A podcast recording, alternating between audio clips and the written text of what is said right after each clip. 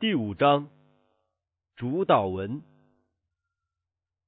马太福音六章九节。所以你们祷告要这样说：我们的救主曾两次传授主导文，第一次是在登山施训时向群众说的，数月之后再单独向门徒说了一遍。门徒与他们的主分离了不久。他们回来时，发现他正专心一致的与上帝交谈。他仿佛不觉得他们在跟前，仍然继续大声祷告。救主的脸上焕发着属天的光辉，他似乎是置身于眼不能见之主的面前。他的言语中也含有活的能力，如同一位与上帝交谈的人一样。那些倾听者的门徒心中深受感动。他们曾注意他是怎样常用很长的时间在幽静之处与他的父交往。他整日为那簇拥着他的群众服务，并揭露拉比们奸诈的诡辩。而这样不惜的操劳，往往使得精疲力尽，以致他的母亲和兄弟们，甚至他的门徒们，都担心他的生命要就此牺牲了。但当他以祈祷结束了辛劳的一天而回来之时，他们注意到他的脸上所显示的安详。并且他的神态也似乎充满了振奋的感觉。他每日早晨经过长时间与上帝同处以后，就出来将上天的亮光传给世人。门徒们也认清了他的祷告时辰乃和他言行中的能力有关。现在他们听见了他的恳求，心中不禁生出敬畏与自卑之念。当他停止祷告时，他们深觉自己的缺乏，便呼喊说：“求主教导我们祷告。”耶稣并未授予他们新的祷告方式，他只是重述以前所教导他们的。他仿佛是说：“你们需要了解我已赐予的教训，你们还没有领悟其中所含的深意。”虽然如此，但救主并没有限制我们只用这几句固定的话语。他以人类一份子的身份提出了自己对于祈祷的理想，言辞如此的简明，连小孩子也可以采用。而其含义却如此的广博，即使最聪慧的心智也无法充分了解。我们受教要到上帝的面前来，献上我们感恩的礼物，倾诉我们的缺乏，承认我们的罪过，并根据他的应许而祈求他的慈怜。路加福音十一章二节：你们祷告的时候要说：“我们的父。”耶稣教我们要称他的父为我们的父，他称我们为弟兄也不以为耻。救主的心是如此乐意而恳切的欢迎我们做上帝家里的人，甚至在我们亲近上帝时所要说的第一句话中，他就订立了我们与他的神圣关系之保证。我们的父，此处宣布了那充满鼓舞与安慰的奇妙真理，就是上帝爱我们，正如他爱自己的儿子一样。这也就是耶稣在他最后一次为门徒所做的祈祷中说出：“你爱他们，如同爱我一样。”上帝的儿子已借着一项伟大的成就，将这为撒旦所宣称属他，并以暴政统辖的世界包围在他的爱里，使之与耶和华的宝座重新取得联系。当这种胜利获得保证之时，基鲁伯和撒拉弗以及未堕落诸世界中无数的众生都同声歌唱，赞美上帝和羔羊。他们欢欣鼓舞，因为救恩的道路已为堕落的人类开辟了，大地也闭蒙救赎而脱离罪恶的咒诅。凡身为这种可惊叹之爱的对象的人，更当如何的欢喜快乐！我们怎可时常疑惑不定，而觉得自己是孤儿呢？耶稣便是为了那些违反律法的人才披上了人性，他成了与我们一样的人，使我们可以获得永远的平安和保证。我们在天上有一位中保，凡接受他为个人救主的人都不知被撇下为孤儿而背负他自己的重担。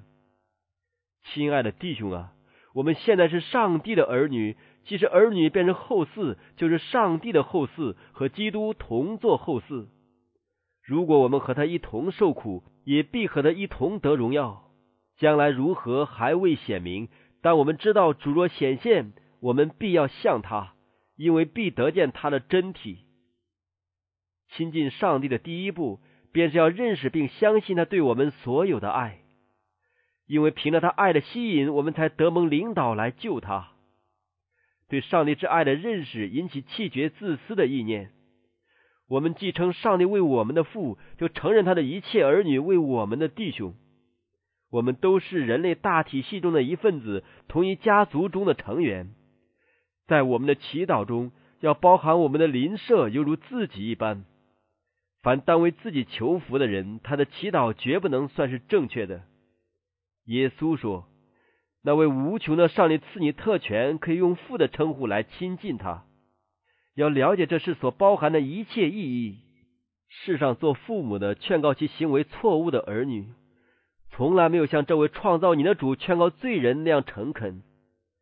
人间从来没有慈爱的关注，向执迷不悟之辈做如此亲切的邀招。”上帝住在每一个家庭中，他闻之所说的每一句话，垂听所献的每一个祷告，分尝每一个心灵的忧伤和沮丧，注视对待父母、姊妹、朋友和邻居的方式。他顾念我们的需要，而他的慈爱、怜悯与恩典长流不竭，足以满足我们的需要。但你若称上帝为你的父，你便承认自己是他的儿女。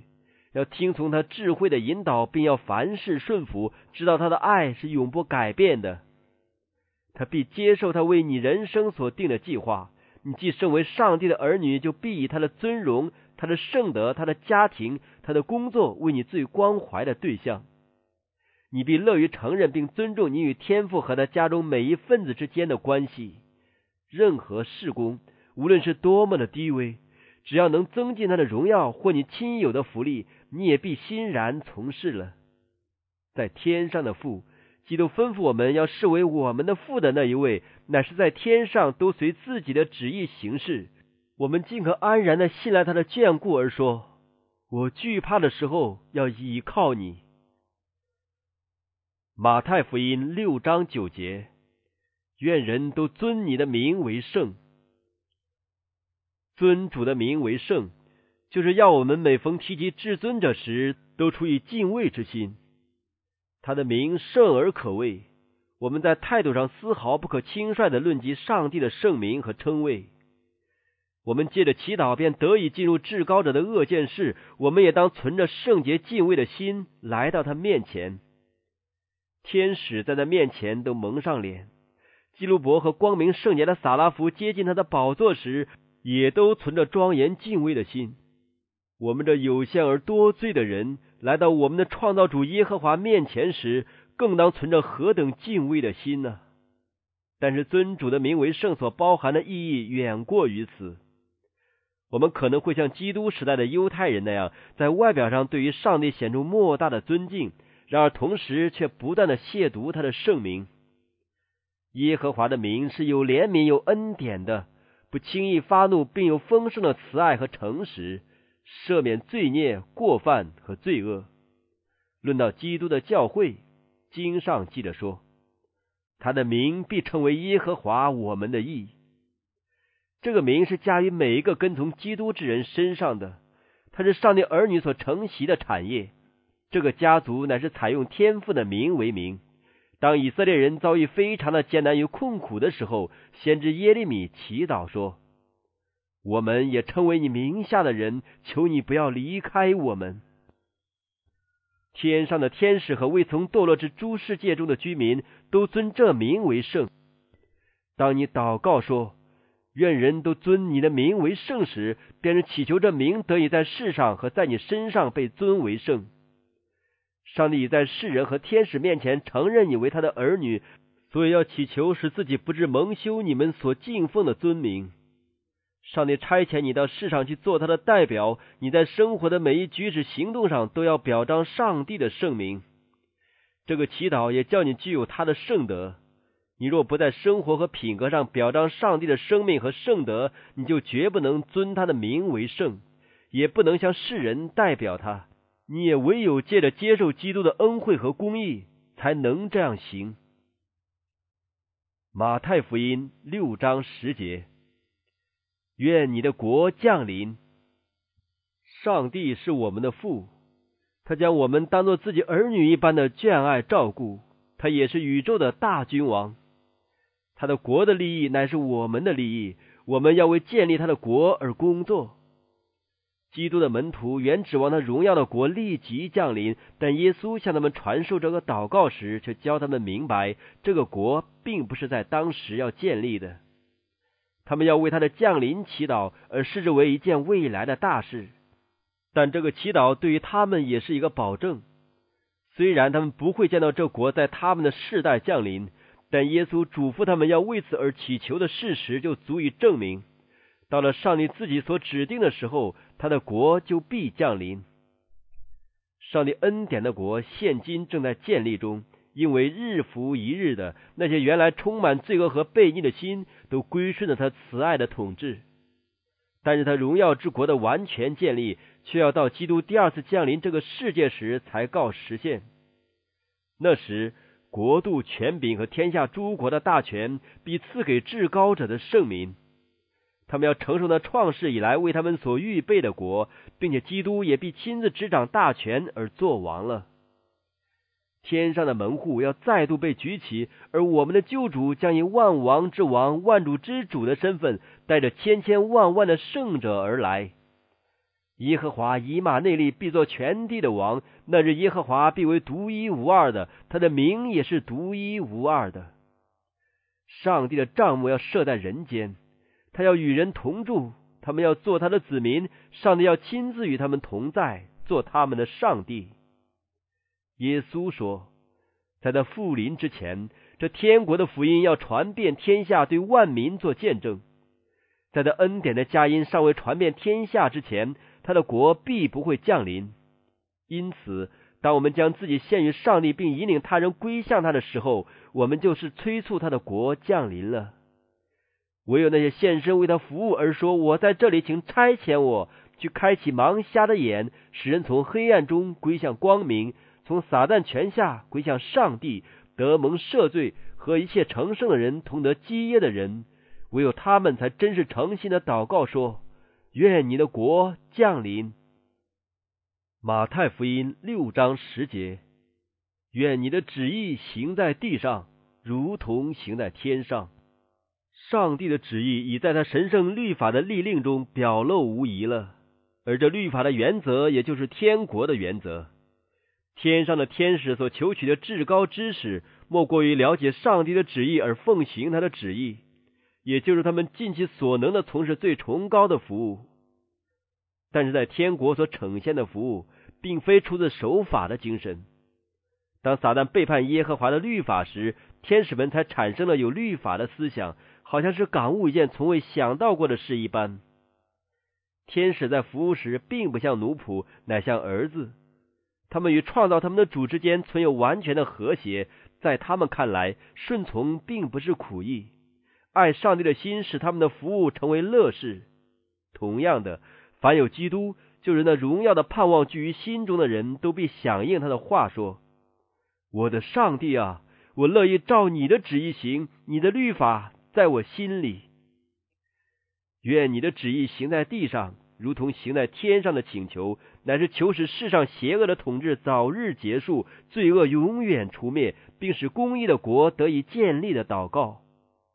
那时，在地上如同在天上，一切所羡慕的良善都必成就。马太福音六章十一节，我们日用的饮食。今日赐给我们，耶稣所教导我们的祷告文的前半段，乃是关于上帝的圣名、国度和旨意的，就是愿他的名受尊崇，愿他的国建立，愿他的旨意成全。当你这样以上帝的事为你首要之物时，你就可以满有信心的祈求你自己所需要的供应了。你若以弃绝自我，将自己献与基督，你便是上帝家里的一份子。而天父家里所有的一切，也都是为你预备的了。上帝的一切宝藏，包括今生和来世的，都要向你开放了。天使的福益、圣灵的恩赐、他仆人的操劳，这一切全都是为了你。世界和其中所有的，只要与你有益，也都是你的。甚至恶人的仇恨，也必成为一项福惠，以磨练你得以进入天国。倘若你们是属基督的，那么万有全是你们的。但是你仍像一个尚未获得管辖其基业权的孩子。上帝却不将属于你的宝贵产业交托于你，以免撒旦借着鬼毛来诱惑你，正如他在伊甸园向人类始祖所行的一样。基督为你安全的保管着这一切，使破坏者不能触及你。正如孩子一般，必须按日领受当天所需用的。你要每天祷告说：“我们日用的饮食，今日赐给我们。”倘若你所有的不足应付明天的需要，也不用惊慌失措，因为你有他应许的保证。你住在地上，以他的信实为粮。大卫说：“我从前年幼，现在年老，却未见过一人被弃，也未见过他的后裔讨饭。”那位差遣乌鸦在基利溪旁供养以利亚的上帝，必不忽略他任何一个忠心克己的儿女。有话论到那行为正直的人说：“他的粮必不缺乏，他的水必不断绝。他们在极难的时候不致羞愧，在饥荒的日子必得饱足。上帝既不爱惜自己的儿子为我们众人舍了，岂不也把万物和他一同白白的赐给我们吗？”那位曾减轻他寡母的忧虑，并帮助他供养拿撒勒的亲属的主。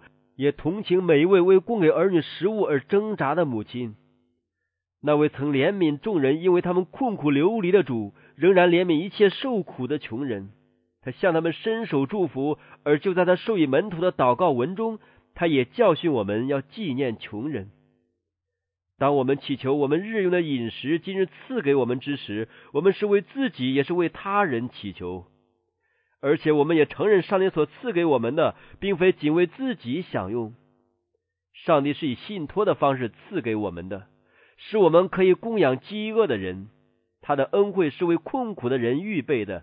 他也说：“你摆设午饭或晚饭，不要请你的朋友、弟兄、亲属和富足的邻居，恐怕他们也请你，你就得了报答。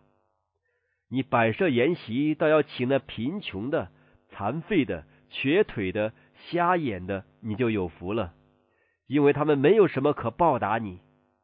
到一人复活的时候，你要得着报答。上帝能将各样的恩惠多多的加给你们，使你们凡事常常充足，能多行各样善事。少种的少收，多种的多收。那祈求日用饮食的祷告。不但包含维持肉体的食物，也包括那养育灵性以致得永生的灵粮在内。耶稣吩咐我们，不要为那必坏的食物劳力，要为那存到永生的食物劳力。他说：“我是从天上降下来生命的粮，人若吃这粮，就永远活着。”我们的救主乃是生命的粮，而我们借着仰望他的爱，并将他的爱接受在心中。才算是禁用那从天上降下来的粮食。我们接受基督，乃是借着他的道；而圣灵的赐予，乃是向我们的悟性启迪上帝的道，并导使其中的真理进入我们的心。我们要天天祈求，必使我们研究他的圣言之时，上帝便会差遣他的灵向我们启明那能增强我们灵性，以应付当日需要的真理。在教导我们每天为我们所需要属世和属灵双方面的福慧而祈求的事上，上帝有旨意要成全我们的益处。甚愿我们领悟到自己是怎样依赖他不断的眷顾，因为他力图吸引我们与他自己交往。我们在这种与基督交往之中。借着祈祷和研读他圣言中伟大而宝贵的真理，就如饥饿的人一样得以饱足，又如干渴的人一样，也必在生命之源那里获得复兴振奋。路加福音十一章四节：赦免我们的罪，因为我们也赦免凡亏欠我们的人。耶稣教训我们。唯有赦免别人，我们才能得蒙上帝的赦免。那吸引我们归向上帝的，乃是他的大爱。而这爱若感动了我们的心，就不会不生出对弟兄的爱来。耶稣讲完主导文之后，又说：“你们饶恕人的过犯，你们的天父也必饶恕你们的过犯；你们不饶恕人的过犯，你们的天父也必不饶恕你们的过犯。凡不肯饶恕人的人，无异乎是切断了自己从上帝那里领受怜悯的唯一通路。我们也不要以为，除非那得罪过我们的人先向我们认错，我们对他们不加以饶恕乃是合理的。固然，他们的本分是要借着悔改和认罪而自卑己心，但不拘那些得罪我们的人是否认错，我们也需向他们存同情之心。虽则他们可能严重的伤害了我们。我们也不要怀念自己的苦恼，体恤自己的损伤，乃当饶恕一切加害于我们的人，犹如我们指望自己得罪上帝之处都得蒙饶恕一样。但饶恕的含义却较比许多人所想象的更广泛的多。当上帝赐下应许说他必广行赦免时，似乎这应许中所包含的意义远非我们所能了解的。所以他又说：“我的意念非同你们的意念。”我的道路非同你们的道路，天怎样高过地，照样我的道路高过你们的道路，我的意念高过你们的意念。上帝的赦免不单是一项法庭裁决的行为，借以使我们免于定罪。他非但赦免罪过，同时也挽救人脱离罪恶。他乃是改变人心的救赎之爱的涌流。大卫祈祷说：“上帝啊！”求你为我造清洁的心，使我里面重新有正直的灵。那时，他对赦免已获得了正确的概念。他又说：“东离西有多远？他叫我们的过犯离我们也有多远？”上帝为了我们的罪而在基督里舍了自己，他忍受了十字架上残酷的死亡，为我们背负了罪孽的重担。义的代替不义的，以致他可向我们显示他的爱，并吸引我们归向他。他又说：“你们要以恩慈相待，存怜悯的心，彼此饶恕，正如上帝在基督里饶恕了你们一样。要让基督那神圣的生命住在你们里面，并借着你们彰显那自天而生的爱，这爱足以在无望之人的身上激发希望。”并将暑天的平安带给那被罪恶击打的心灵。当我们前来就近上帝，在跨越门槛时所必面临的条件，乃是我们从他领受的怜悯，就当献上自己，将他的恩典显示于他人。那是我们能领受并分赠上帝赦免之爱的一个先决条件，乃是知道也相信上帝爱我们的心。撒旦正以他所能利用的一切骗术而工作，必使我们无法辨明这爱。他要引诱我们相信自己的错误和过犯如此严重，以致主不肯重视我们的祈求，也不肯赐福并拯救我们了。我们在自己身上除弱点外看不见别的，也没有什么好处可将自己举荐给上帝。撒旦也告诉我们说，这是毫无用处的了。我们无法补救自己品格上的缺点。当我们企图来救上帝之时，仇敌就会耳语说：“你祈祷根本没有用处，你不是已做了那件坏事吗？你不是已得罪了上帝，违背自己的良心吗？”但我们尽可以正告仇敌说：“他儿子耶稣的血也洗净了我们一切的罪。”当我们觉得有罪而不能祷告的时候，那就正是应当祷告的时候。我们可能会觉得羞愧、深感耻辱，但我们仍需祷告，并需相信，基督耶稣降世为要拯救罪人。这话是可信的，是十分可佩服的。在罪人中，我是个罪魁，赦免而得与上帝和好，这是临到我们，并不是我们工作的酬报，更不是因有罪之人的功德而赐予的，这乃是给予我们的恩赐。并且是基于基督无玷污的公义而赐予的。我们也不可宽恕罪恶，以图减轻自己的过犯。我们必须承认上帝对罪所做的估计，而这估计是沉重无比的。唯有独楼地才能显明罪的可怖的恶性。我们若必须背负自己的过犯，就必被压倒了。但那无罪者已代替了我们，他虽不应承担，却背负了我们的罪孽。我们若认自己的罪，上帝是信实的，是公义的，必要赦免我们的罪，洗净我们一切的不义。这是何等荣耀的真理！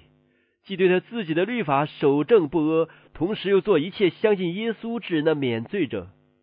上帝啊，有何神向你赦免罪孽，饶恕你产业之渔民的罪过，不永远怀怒，喜爱施恩？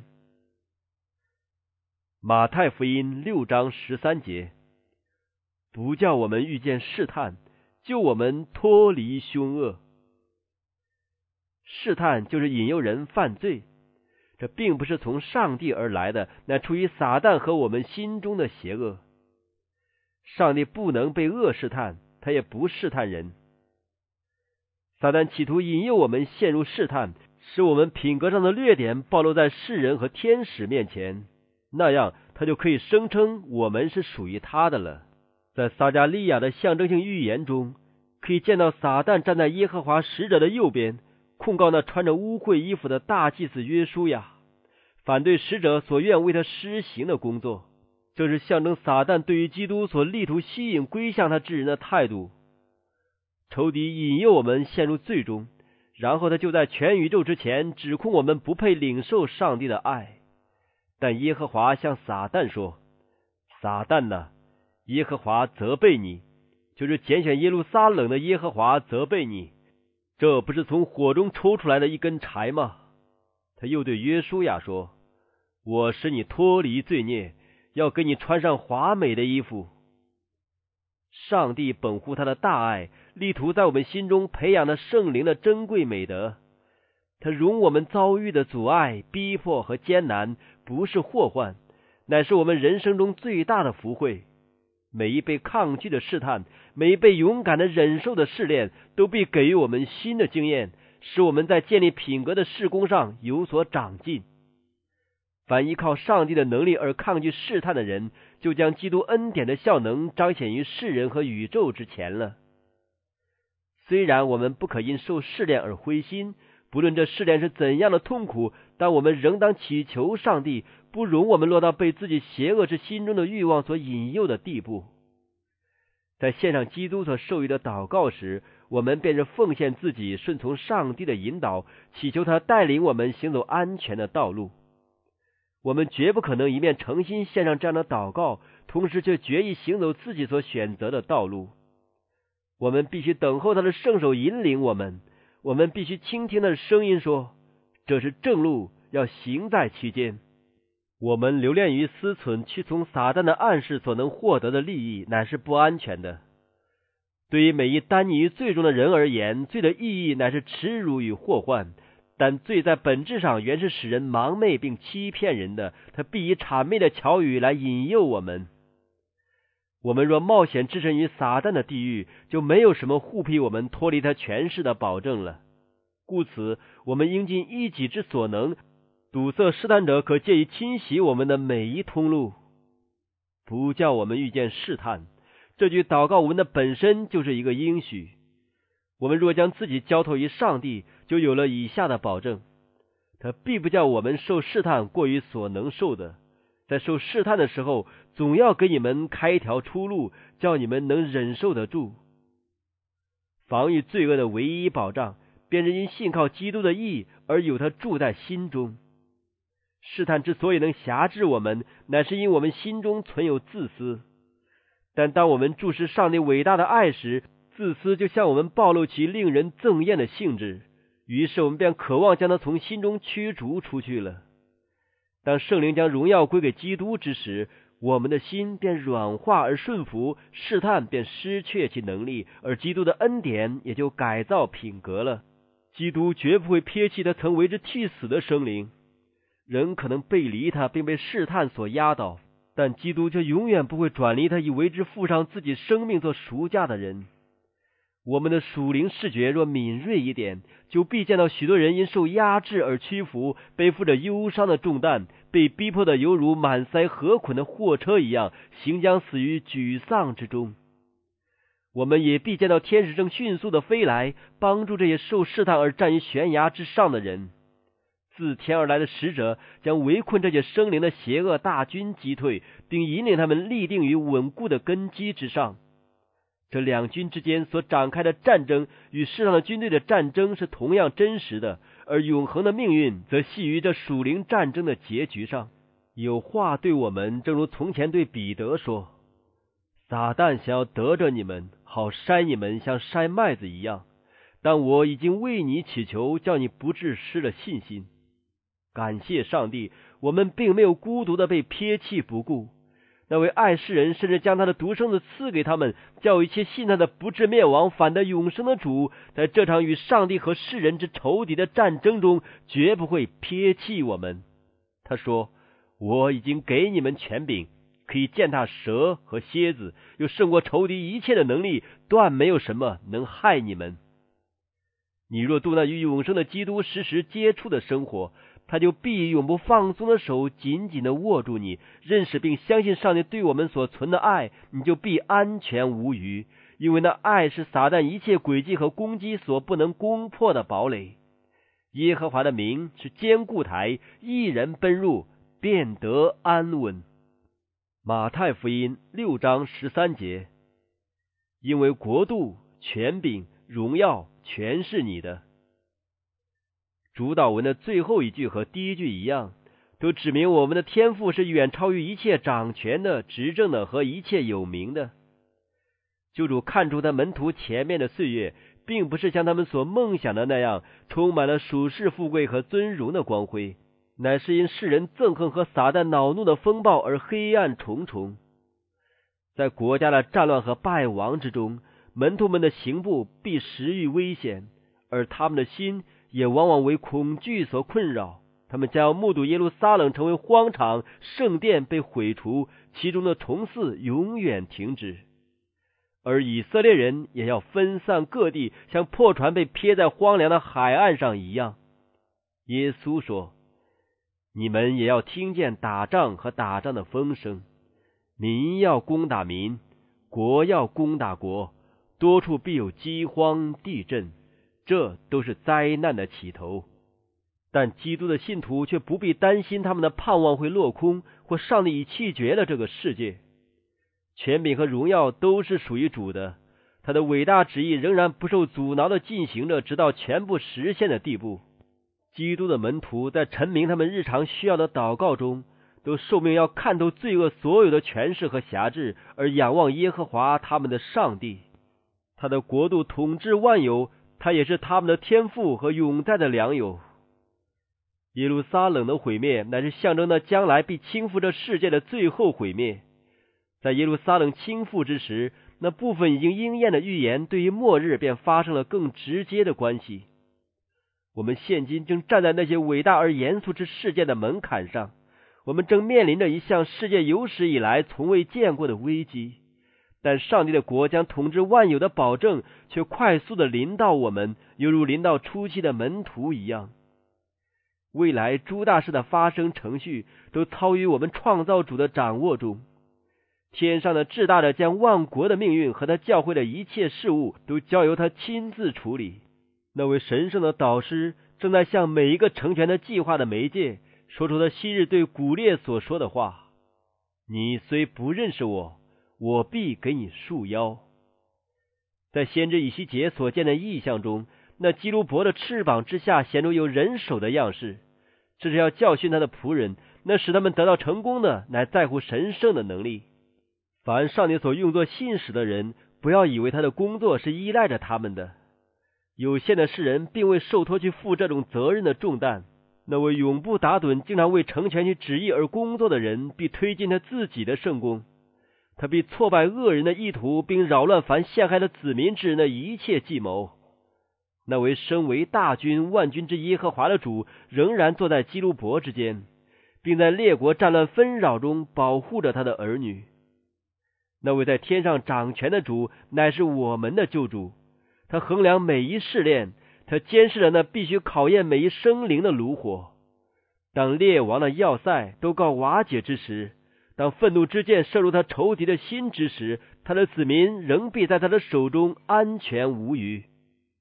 耶和华尊大能力、荣耀、强盛、威严都是你的，凡天上地下的都是你的，在你手里有大能大力，使人尊大强盛，都出于你。